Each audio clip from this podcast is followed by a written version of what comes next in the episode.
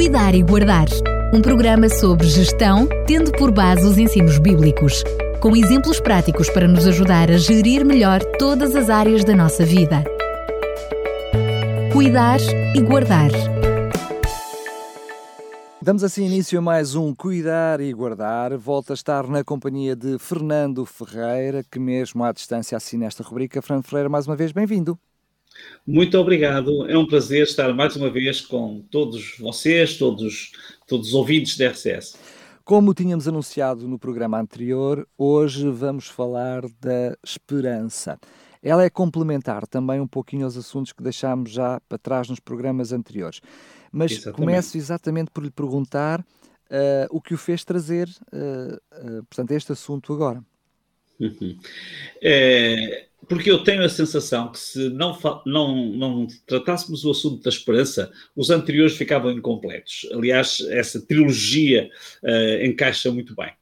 Uh, gostaria mesmo de relembrar os três pilares práticos do cristianismo que abordamos uh, nos últimos programas, referindo aquela síntese tão interessante de Paulo, que ele diz que há três coisas que hão de perdurar: a fé, a esperança e o amor. E destas, a principal é o amor. Temos referido este, esta, esta citação diversas vezes. Embora já tenhamos falado demoradamente sobre o amor, também já refletimos sobre a fé. Para falarmos da esperança, temos de referir os anteriores, e por isso é que eu dizia que há esta interligação que se torna interessante. Esta trilogia da vida é, é inegociável. Usando a imagem de Charles uh, Spurgeon, diríamos que o amor pavimenta a estrada que no tempo se eleva como uma escada. A fé anda por ela, até que chega a um ponto mais alto e espreita por uma janela. É desta janela que hoje falamos, é a esperança. É hoje gostaríamos de falar sobre estas, esta janela sobre o mundo e sobre o cosmos. A esperança não se limita apenas a este, ao nosso planeta azul. Tem realmente uma visão muito mais alargada. Aristóteles dizia que a esperança é o sonho do homem acordado. Mas a esperança é muito mais que um sonho. Eu diria que a esperança é uma certeza à espera, que, à espera do tempo certo. Eh, as coisas vão se concretizar. Há que manter a esperança. A sabedoria popular também acrescenta que a esperança é a última coisa a morrer. É uma frase sebejamente conhecida. Pois eu estive a ver um apontamento uh, num site sobre a oficina da psicologia que nos traz algumas dicas muito interessantes. Diz que, embora a esperança seja uma experiência pessoal difícil de definir, o impacto positivo que tem nas pessoas é difícil de ignorar. A esperança fortalece a determinação, acompanha-nos e guia-nos, mesmo nas alturas mais difíceis, incertas e dolorosas. Por isso, nós não poderíamos deixar de falar sobre a esperança o que nos ajuda a alcançar os nossos objetivos.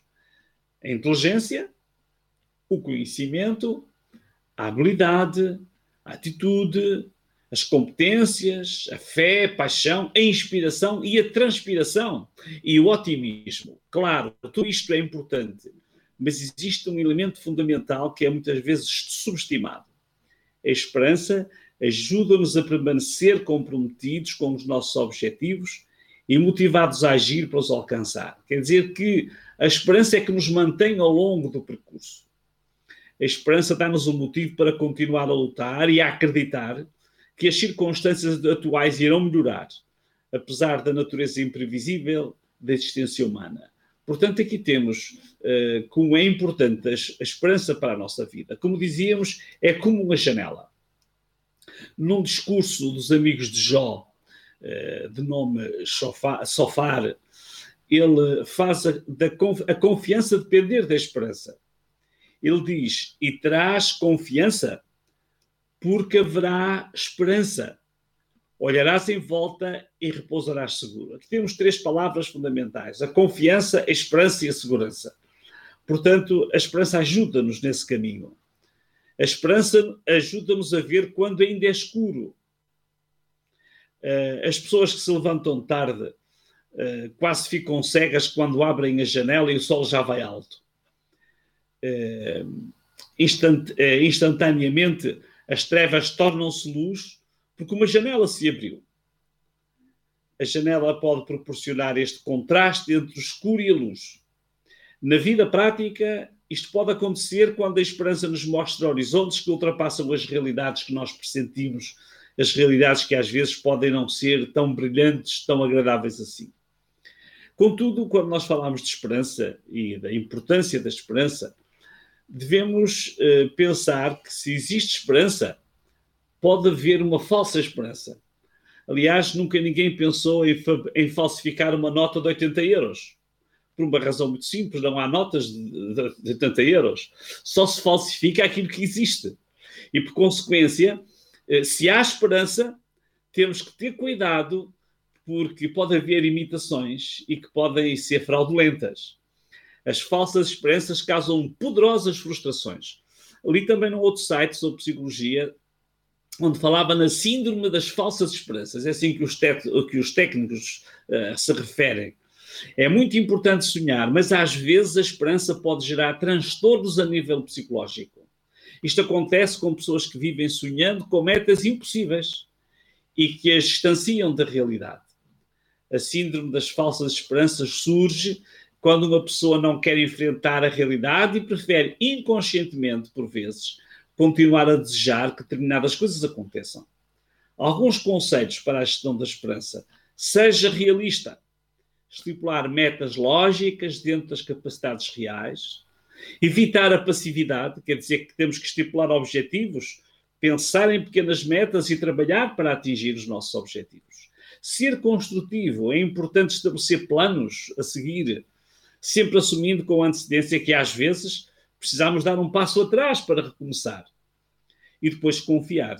A realização dos nossos sonhos depende em grande medida das nossas forças, por isso é importante que confiemos também nas nossas capacidades em certa medida.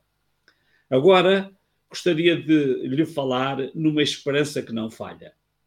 No pensamento bíblico, a esperança resolve-se na dimensão humana, mas deve fundamentar-se numa dimensão transcendente.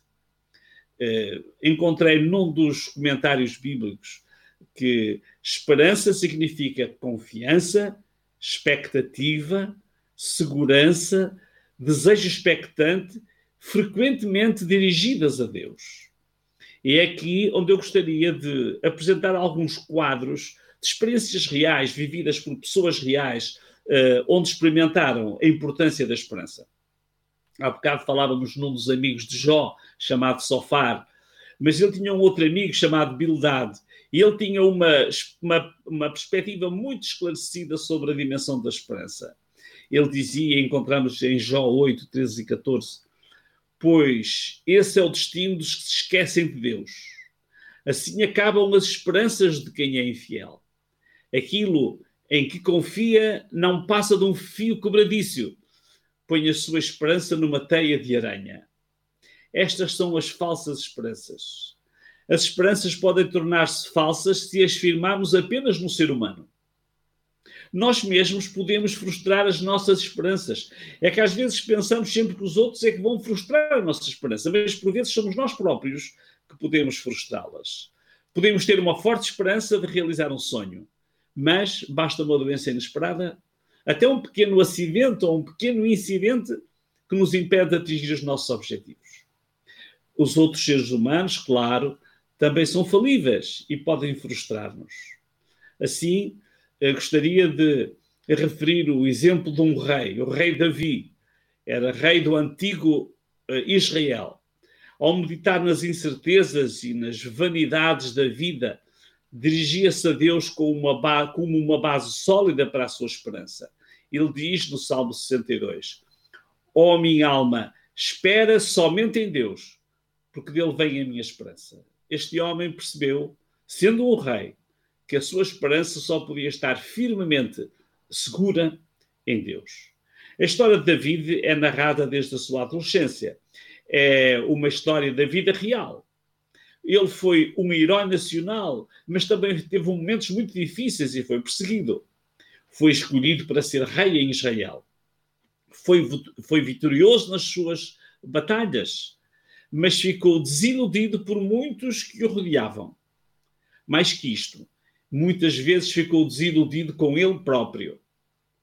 teve problemas muito graves com os seus filhos, mas ele gritava no íntimo da sua mente. Uh, e notamos este, este grito em dois salmos. O Salmo 39, 7, onde ele diz: Agora, pois, Senhor, que espero eu? A minha esperança está em ti. No outro salmo, o Salmo 71, versículo 5, ele diz: Pois tu és a minha esperança, Senhor Deus. Tu és a minha confiança desde a minha mocidade. Aqui temos um homem que aprendeu que uma esperança segura só pode acontecer quando a pomos em Deus.